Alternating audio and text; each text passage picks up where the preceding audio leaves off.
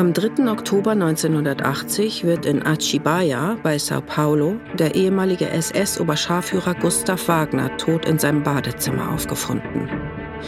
Der Mann, den sie die Bestie von Sobibor nannten. Ums Leben gekommen durch einen Stich in die Brust. Die Wände des Raumes sind blutverschmiert. Selbstmord, sagt die Polizei. Das ist das Ende von Gustav Wagner. Des Mannes, der im Vernichtungslager Sobibor an der Ermordung von bis zu 250.000 Menschen beteiligt war.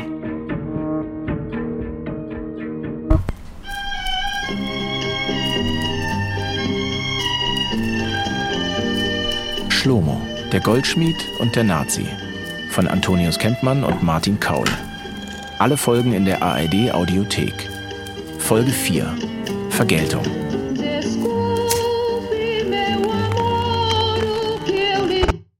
Mein Name ist Antonius Kempmann. Dies ist die wahre Geschichte von Stanislav Schmeißner, genannt Schlomo, und von Gustav Wagner. In dieser Folge erzähle ich von den Racheplänen, die es gegen Gustav Wagner gab. Ich treffe Menschen, die fest davon überzeugt sind, dass Schlomo etwas mit dem Tod des Nazis zu tun hat. Ich stoße im Archiv auf Zeugenaussagen von Sobibor-Überlebenden, die ich selbst kaum glauben kann. Im Landesinneren von Brasilien gelingt es mir, alte Bekannte von Schlomo ausfindig zu machen. Und ich treffe Francisca Alves de Oliveira, seine letzte Lebensgefährtin, die sagt, dass sie weiß, wo Schlomo an dem Tag war, als Wagner starb. Es gibt zwei Interviews, beide aus den 80er Jahren, die widersprüchlicher und verwirrender nicht sein könnten.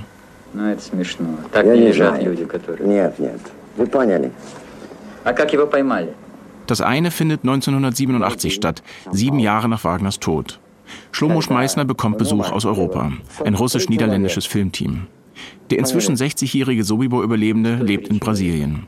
Die zwei Filmemacher kommen in seine Wohnung. Sie stellen Fragen, mal auf Russisch, mal auf Deutsch. Die Kamera läuft. Wie ist Gustav Wagner gestorben? Das Filmteam will eine Antwort. Das weiß ich nicht, sagt Schlomo. Sie fragen weiter. Offenbar glauben sie, dass Wagner sich nicht selbst das Leben genommen hat. Die Polizei, sagt Schlomo, wird sagen, er hat sich selbst umgebracht. Die Dialoge enden mitunter schlicht und ergreifend mit der Unwilligkeit Schlomos, weiter zu antworten. Wenn man hat ihn in die Erde reingemacht.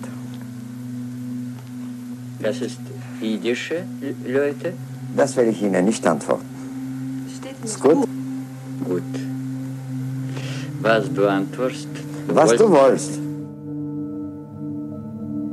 Das zweite Interview findet 1983 statt, also vier Jahre früher. Schlomo gibt niederländischen Journalisten ein Interview. Auch hier dreht es sich um dieselben Themen, doch seine Antworten klingen völlig anders. Auch hier die Frage zum Tode Wagners. Was Schlomo hier sagt, scheint die Aussagen vieler Menschen, mit denen wir gesprochen haben, zu belegen. Das Interview ist erstaunlich. Darin gibt Schlomo hochkonzentriert, ruhig und überraschend freimütig an, Mordabsichten gegenüber Wagner gehegt zu haben. Nur in diesem Interview deutet er außerdem an, von anderer Stelle abgebracht worden zu sein von seinem Plan. Wollte Schlomo Wagner umbringen? Ich habe Gedenken zu Toten. Aber die Kommunität, die jüdische, hat mich sehr gebeten, dass ich solle das nicht machen. Ich war vorbereitet. Das ist, war meine, meine Gefahr. Das habe ich sehr gerne gewollt machen. Die jüdische Community habe ihn also von seinem Plan abgebracht. Es ist das einzige Mal, dass Schlomo das so sagt. Viel schmallipiger bleibt er bei einer Frage im gleichen Interview zu einem anderen Thema, das für ihn aber viel weniger heikel ist, nämlich wie Wagner eigentlich gefasst wurde. Schlomo gibt sich rätselhaft. Weiß er wirklich etwas oder steckt nichts hinter den Andeutungen? Will er die Journalisten in die Irre führen? Hier gibt er Hinweise auf Informationen, die er, soweit wir das beurteilen können, gar nicht hat. Wie der, der Wein ist geschnappt geworden, will ich es Ihnen nicht erzählen und brauche auch nicht erzählen. Das kann vielleicht, wenn wir das noch einmal brauchen. Das kann man nicht wissen. Das brauchen Sie nicht wissen. Das ist eine Sache. Schlomos Spiel mit den Andeutungen bringt mehr Fragen als Antworten. Was bedeutet der Satz, vielleicht werden wir das noch einmal brauchen? Und wer ist wir überhaupt? Warum lässt Schlomo den Verdacht auf diese Art und Weise in der Schwebe? Bei dem Gespräch, das Schlomo mit der russisch-niederländischen Filmcrew führt, fallen mir vor allen Dingen zwei Dinge auf. Erstens, dass er nicht richtig und schon gar nicht detailliert über das Ende von Gustav Wagner reden will. Und zweitens, wie vorsichtig er ist, bloß nicht zu viel über seine Zeit nach dem Krieg zu erzählen. Einmal deutet er an, dass er für zwei Geheimdienste gearbeitet haben könnte, aber er könne da nicht mehr drüber sagen.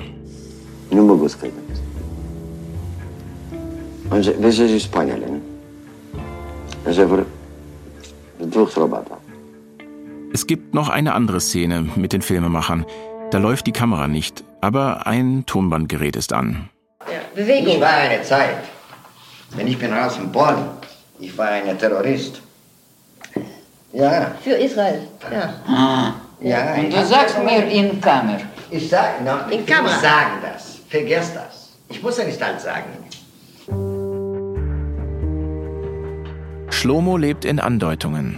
Sie sind zu konkret, um sie zu ignorieren und zu vage, um sie wirklich zu verstehen. Will er sich nur interessant machen oder hat er ein Geheimnis? Je mehr Menschen ich treffe, desto widersprüchlicher wird das Bild, das ich von Schlomo habe. Und er selbst trägt ja auch dazu bei. Ich weiß längst nicht mehr, was ich glauben soll. Aber eines ist sicher, viele wollen in ihm einen Rächer sehen. Und ich glaube, ich auch. Schlomo bekommt regelmäßig Besuch von Journalistinnen und Journalisten aus der ganzen Welt. Und viele seiner Gäste beschreiben ähnliche Gefühle, die sie bei der Abreise haben. Sie sind beeindruckt von Schlomo. Sie sind fasziniert und vor allem tief berührt. So wie die Filmemacherin Petra Latasta, die wir anfangs schon einmal gehört haben. Schlomo war außerordentlich charmant, intelligent und traumatisiert.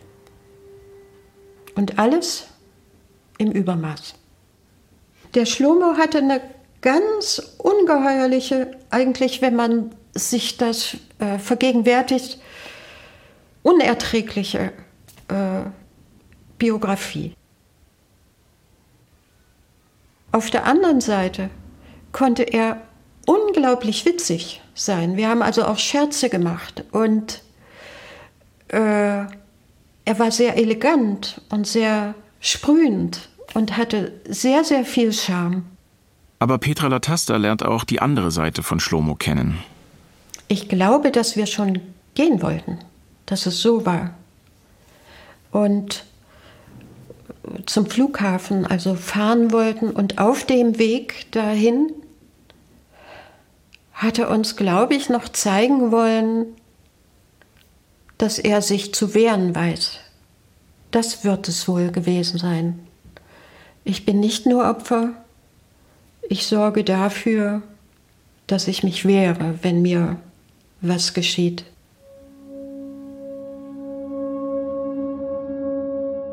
Sie besucht Schlomo Ende der 80er Jahre. Sie trifft einen Mann, der sich im Ausnahmezustand befindet, der ständig Angst hat.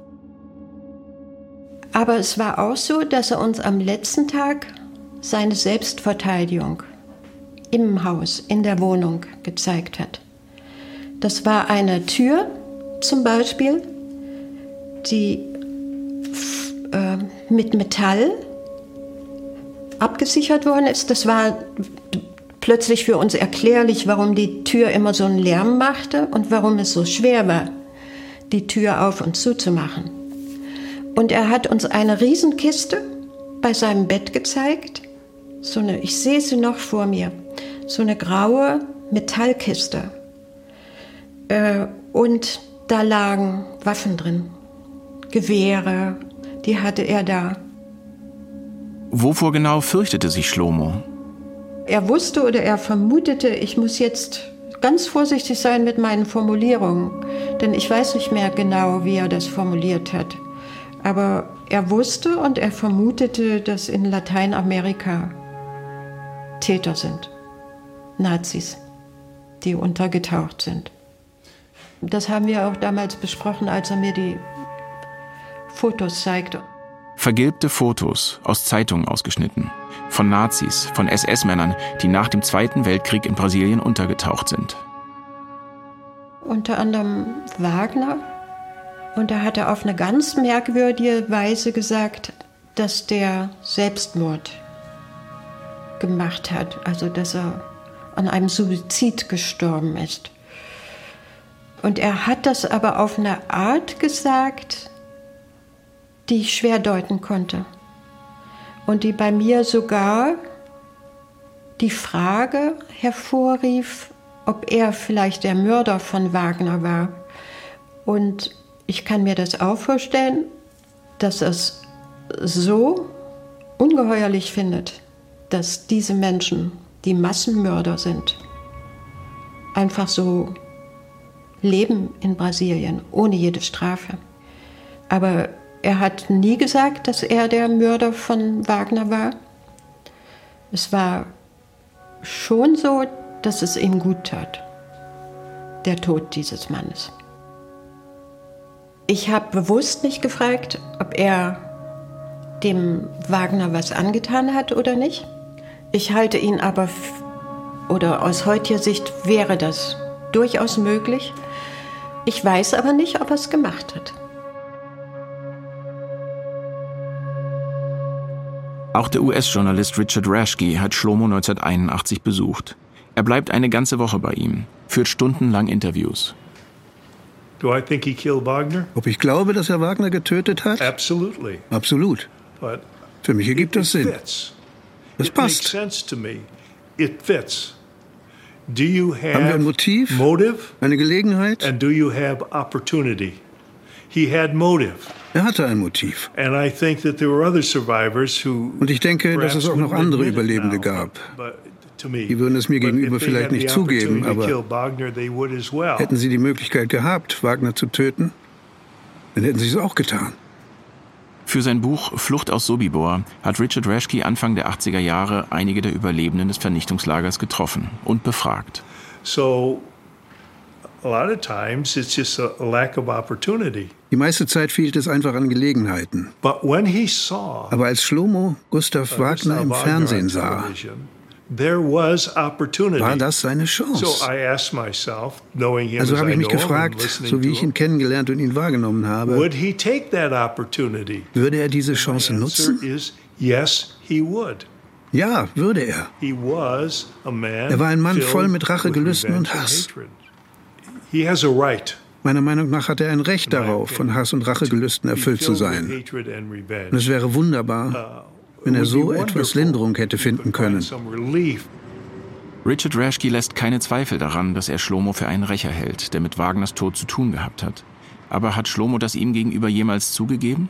We knew people came to get him. Es war klar, dass es Leute I gab, die hinter Wagner that her waren. Ich denke, dass as die Indizien, wie wir sagen, mich zu der Annahme führen, dass Schlomo an dem. Attentat selbst beteiligt war. Especially when he bragged about Vor allem, weil er damit geprahlt hat, dass Wagner in den Rücken gestochen wurde, wissen Sie, Giving that, that little grin of his und mich dann angrinste mit seinen toten Augen. Rashke spricht in seinen Mutmaßungen darüber, dass auch andere Sobibor-Überlebende ein Motiv gehabt hätten, Wagner zu töten. Auch der brasilianische Journalist Mario Cimanovic, der mit Simon Wiesenthal Wagner aus seinem Versteck getrieben hatte, glaubt nicht daran, dass Wagner sich selbst umgebracht hat.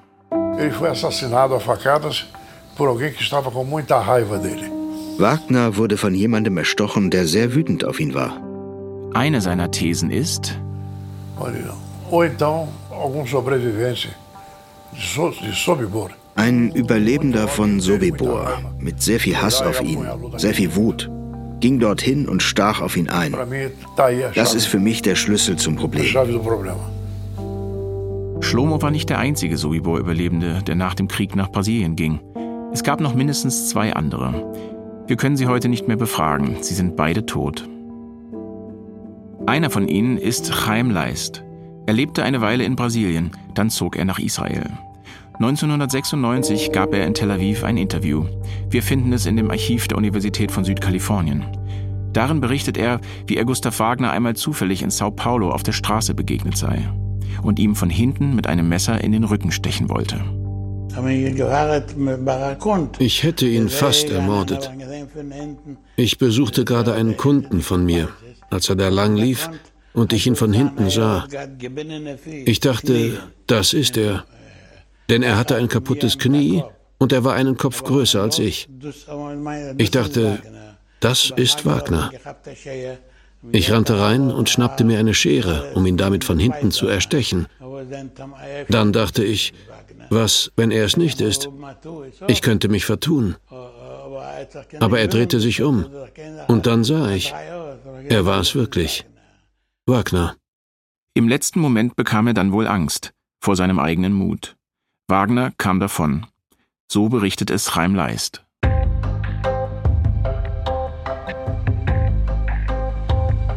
Es gibt in diesem Archiv noch ein anderes spannendes Interview mit einem Sobibor-Überlebenden, der auch nach Brasilien ausgewandert ist und der auch Chaim heißt. Chaim Kornfeld.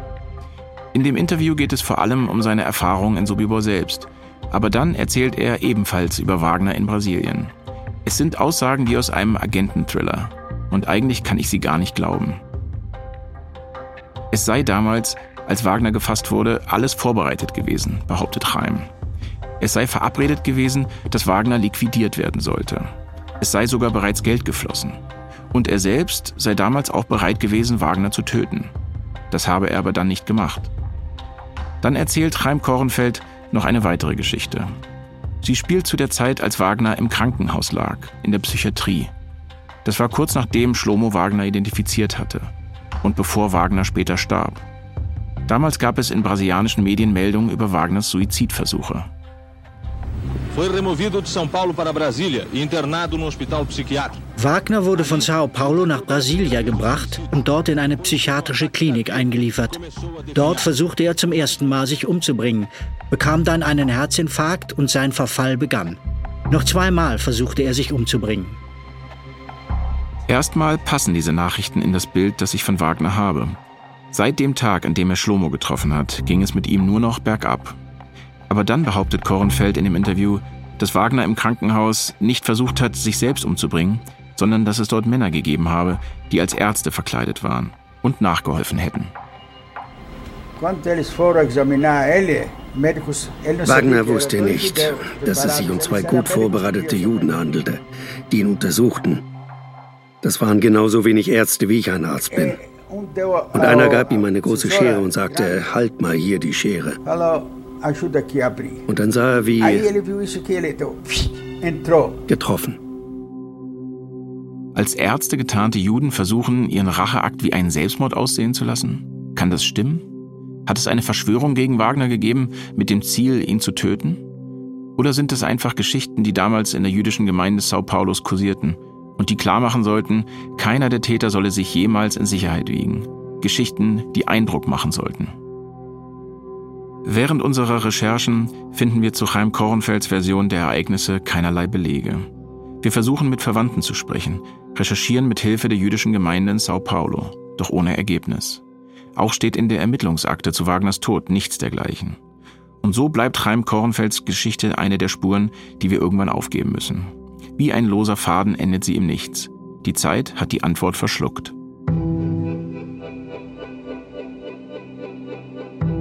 Je länger wir uns mit Schlomos Geschichte befassen, desto mehr fragen wir uns, was tun wir hier eigentlich?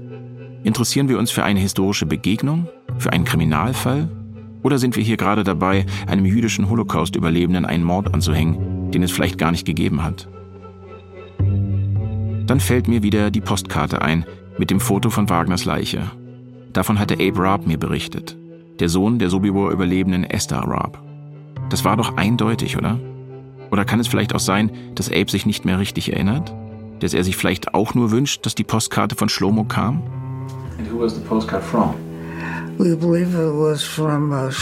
Wir glauben, sie kam von Shlomo. Shlomo sagte nicht, dass er ihn getötet hatte, aber er ließ uns wissen, dass er ihn getötet hatte. Hat Shlomo wirklich ein Signal an die anderen Überlebenden gesendet? Ja, ich war's? Oder kann es auch sein, dass Abe sich vertut? Der Journalist Richard Rashke ist sich absolut sicher. Er hatte also ein Motiv, ein drängendes Motiv. Er hatte die Gelegenheit. Aber andere Menschen, die Schlomo viel länger kannten, schildern ihn ganz anders.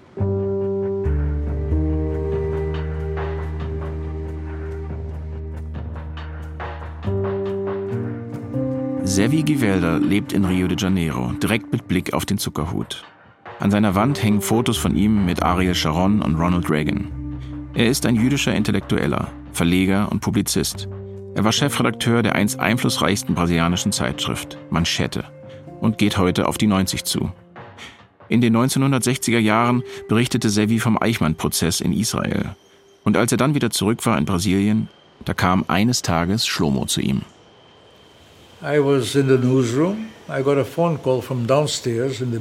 Ich saß in der Nachrichtenredaktion. Ich bekam einen Anruf. Die Rezeption sagte mir, hier sei jemand namens Stanislav Schmeißner der mit mir sprechen wolle. Wie heißt der Mann? Stanislav Schmeißner. Und ich dachte, das ist ein jüdischer Name. Und da ist ein Jude. Ich sagte, okay, schick ihn hoch. Also kam Stanislav. Stanislav berichtet dem prominenten Verleger von seiner Geschichte, erzählt von Sobibor und davon, dass er darüber ein Buch schreiben möchte. Sevi entscheidet sich, Schlomos Geschichte herauszugeben. Jeder sagt bis heute, wie ruhig und friedlich wie Schafe Juden in die Gaskammern gingen und nicht reagierten. Dann gab es auf einmal eine Geschichte über ein Konzentrationslager, nicht nur ein Konzentrationslager, sondern einen jüdischen Aufstand in einem Konzentrationslager. Und dann konnten die Juden erkennen, dass es dem jüdischen Volk nicht so sehr an Helden mangelte. Und das war wichtig, sehr wichtig an Stanislavs Buch. Sevigi Wälder lernt Schlomo zu einem Zeitpunkt kennen, als noch nicht einmal klar ist, dass Wagner seit Jahren in Brasilien lebt und lange bevor Wagner 1980 stirbt. Der Kontakt zwischen den beiden Männern schläft zwar nach und nach ein, aber ich erzähle Sevi trotzdem von den Andeutungen, die Schlomo zum Tod von Wagner gemacht hat. Es passt so gut zu Stanislav, das so zu sagen.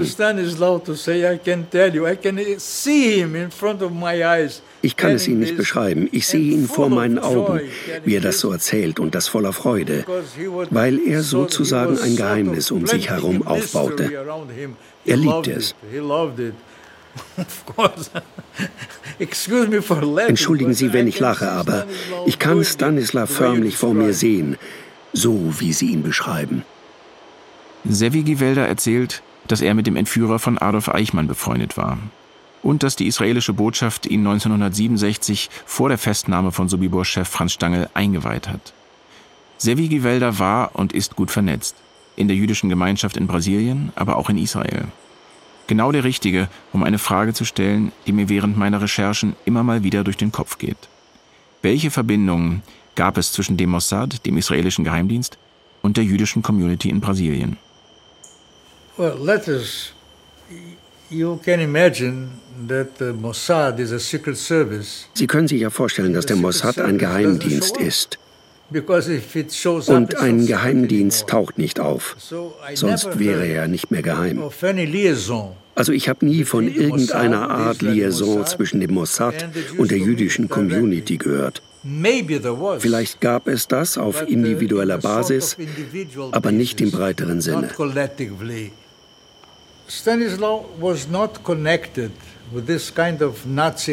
Stanislav hatte mit dieser Art von Nazi-Jagd nichts zu tun, gar nichts. Warum ich mir da so sicher bin? Weil er regelmäßig zu mir kam. Ich redete oft mit ihm.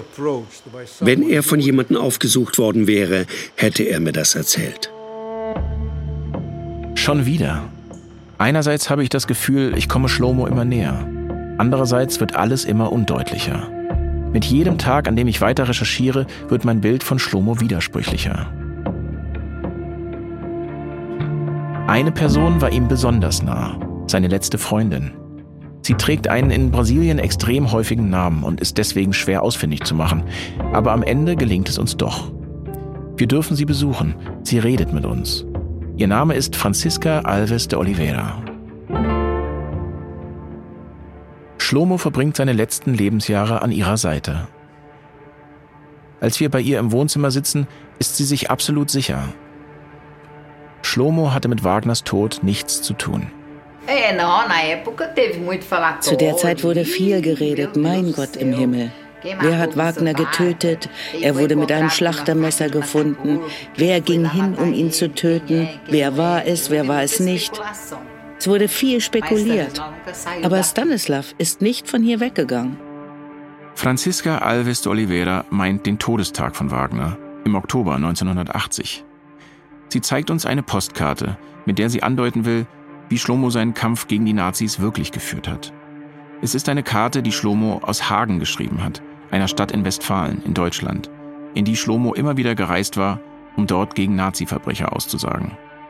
In Hagen fand schon in den 60er Jahren ein wichtiger Prozess gegen Sobibor-Verbrecher statt, zu einer Zeit, als in Deutschland noch kaum jemand jemals von Sobibor gehört hatte. Auf der Postkarte, die Franziska uns zeigt, ist vorne ein Lufthansa-Flugzeug zu sehen. Auf der Rückseite steht Liebes, ich befinde mich in 12.000 Metern Höhe über Deutschland, über der Kälte, auf dem Rückweg. Ich habe über alles gelitten in Deutschland. Ich küsse dich. Viele Grüße an alle. 13. Tag weg aus Goyas.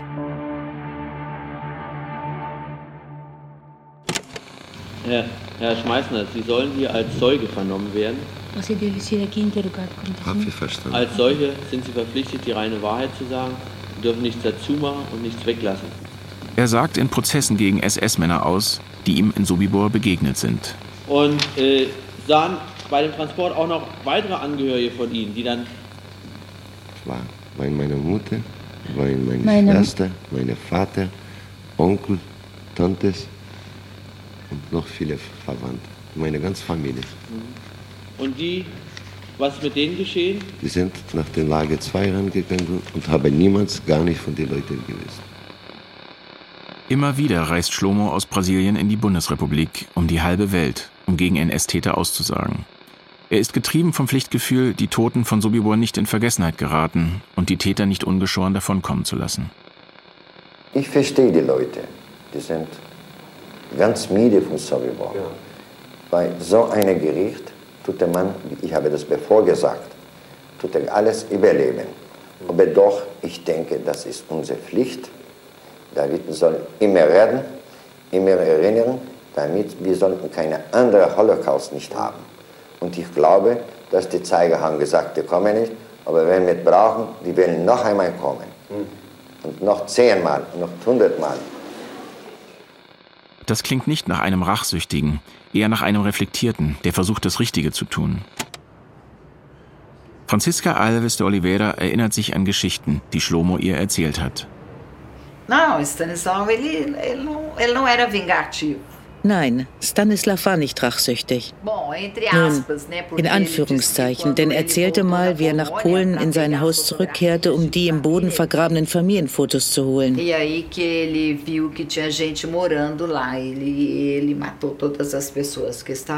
Da sah er, dass dort Menschen lebten. Und er tötete jeden, der dort war. Er hat es mir erzählt. Danach sprach er nicht mehr über die Dinge, die er getan hat. Depois disso, ele não falou mais de coisas que ele fez. Dann steht sie auf, geht ins Nebenzimmer und holt dieses Fotoalbum für uns. Darin Bilder aus der Kindheit von Schlomo. Bilder von seiner Familie. Bilder, die entstanden sind vor dem Grauen von Sobibor. Er kann diese Bilder unmöglich mitgenommen haben in das Todeslager. Er muss noch einmal zurückgegangen sein, nach Hause, um sie wiederzuholen. Haben wir ihn hier gefunden, den Rächer Schlomo? Diese Geschichte klingt nicht wie eine, die man erzählt, obwohl sie nicht stimmt. Que lado? O lado obscuro, lado que talvez as pessoas não iriam gostar de. Die dunkle Seite, die Seite, von der die Menschen nichts wissen wollen und sollen, das war die rachsüchtige Seite. Mesmo normal, na convivência, né? Tinha esse lado. Später, auch in unserem Zusammenleben, gab es diese Seite. Du willst mich nicht kennen. Du willst die andere Seite von Stanislav nicht kennen. Certamente assim, né? Não, não, não queira saber do que eu sou capaz. Deve ser tipo assim. Sicher willst du nicht wissen, wozu ich fähig bin.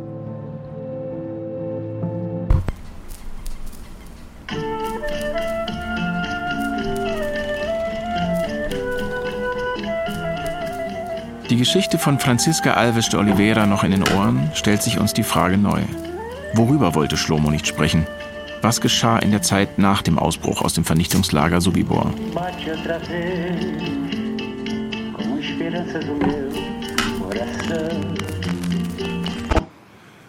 Now, after Shlomo got out, escaped, he joined the Russian. Nachdem Shlomo entkommen war, schloss er sich den russischen Partisanen an. He joined the Red Army. Er schloss sich der Roten Armee an. Der Journalist Richard Rashke. And they gave him a horse. Und sie gaben ihm ein Pferd, him a ein Gewehr. And he even had a medal. Und er hatte sogar eine Medaille. Es war eine Art Tapferkeitsmedaille. Er trug sie voller Stolz. Er zeigte mir ein Bild davon, wie er auf einem Pferd saß. Für welche Taten genau er die Medaille bekommen hat, will Schlomo nicht sagen. Für gewöhnlich hielt er sich nicht zurück, wenn ich ihn etwas fragte, aber bei zwei Themen hielt er die Klappe. Zu Wagners Tod und seiner Zeit als Partisan. Er wollte einfach nichts sagen dazu, was er als Partisan wirklich getan hatte. Ich habe ihn natürlich gefragt, wofür hast du die Medaille bekommen? Ich sehe sie doch auf dem Bild. Was hast du dafür getan? Stille. Ich sagte, warum erzählst du es nicht? Er sagte, das schreibe ich in einem anderen Buch. Wir beide wussten aber, dass er es nie schreiben würde. Er wollte einfach nicht darüber reden.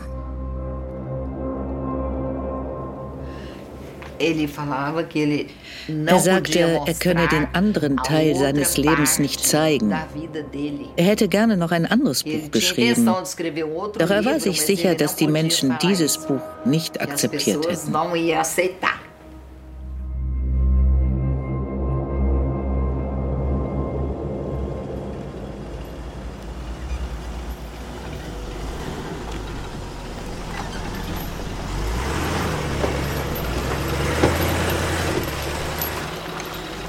Brasilien. An einem heißen Tag im Januar 2022 fahren wir eine einsame Lehmstraße hinauf, durch den Wald, zu dem Haus, in dem Wagner gestorben ist.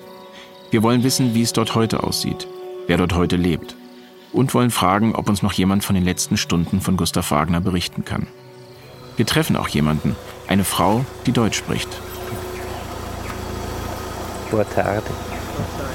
Habt ihr nichts Besseres zu tun? Solltet euch um das kümmern, was heutzutage passiert. Es wäre viel wichtiger und den Leuten die Wahrheit erzählen. Und genau deswegen sind wir hier.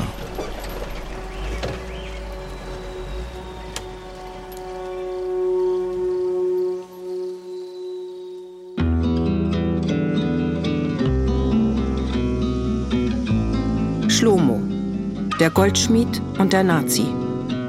Podcast von Antonius Kempmann und Martin Kaul.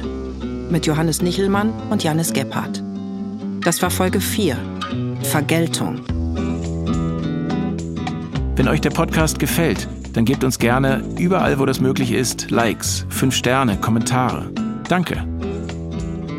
Regie Matthias Kapohl. Redaktion Ulrike Thoma und Christine Adelhardt. Ein Podcast von NDR, WDR und Studio J 2023. Alle Folgen in der ARD Audiothek. Im NDR Doku Podcast Jack, Gier frisst Schönheiten geht es um den Schriftsteller Jack Unterweger.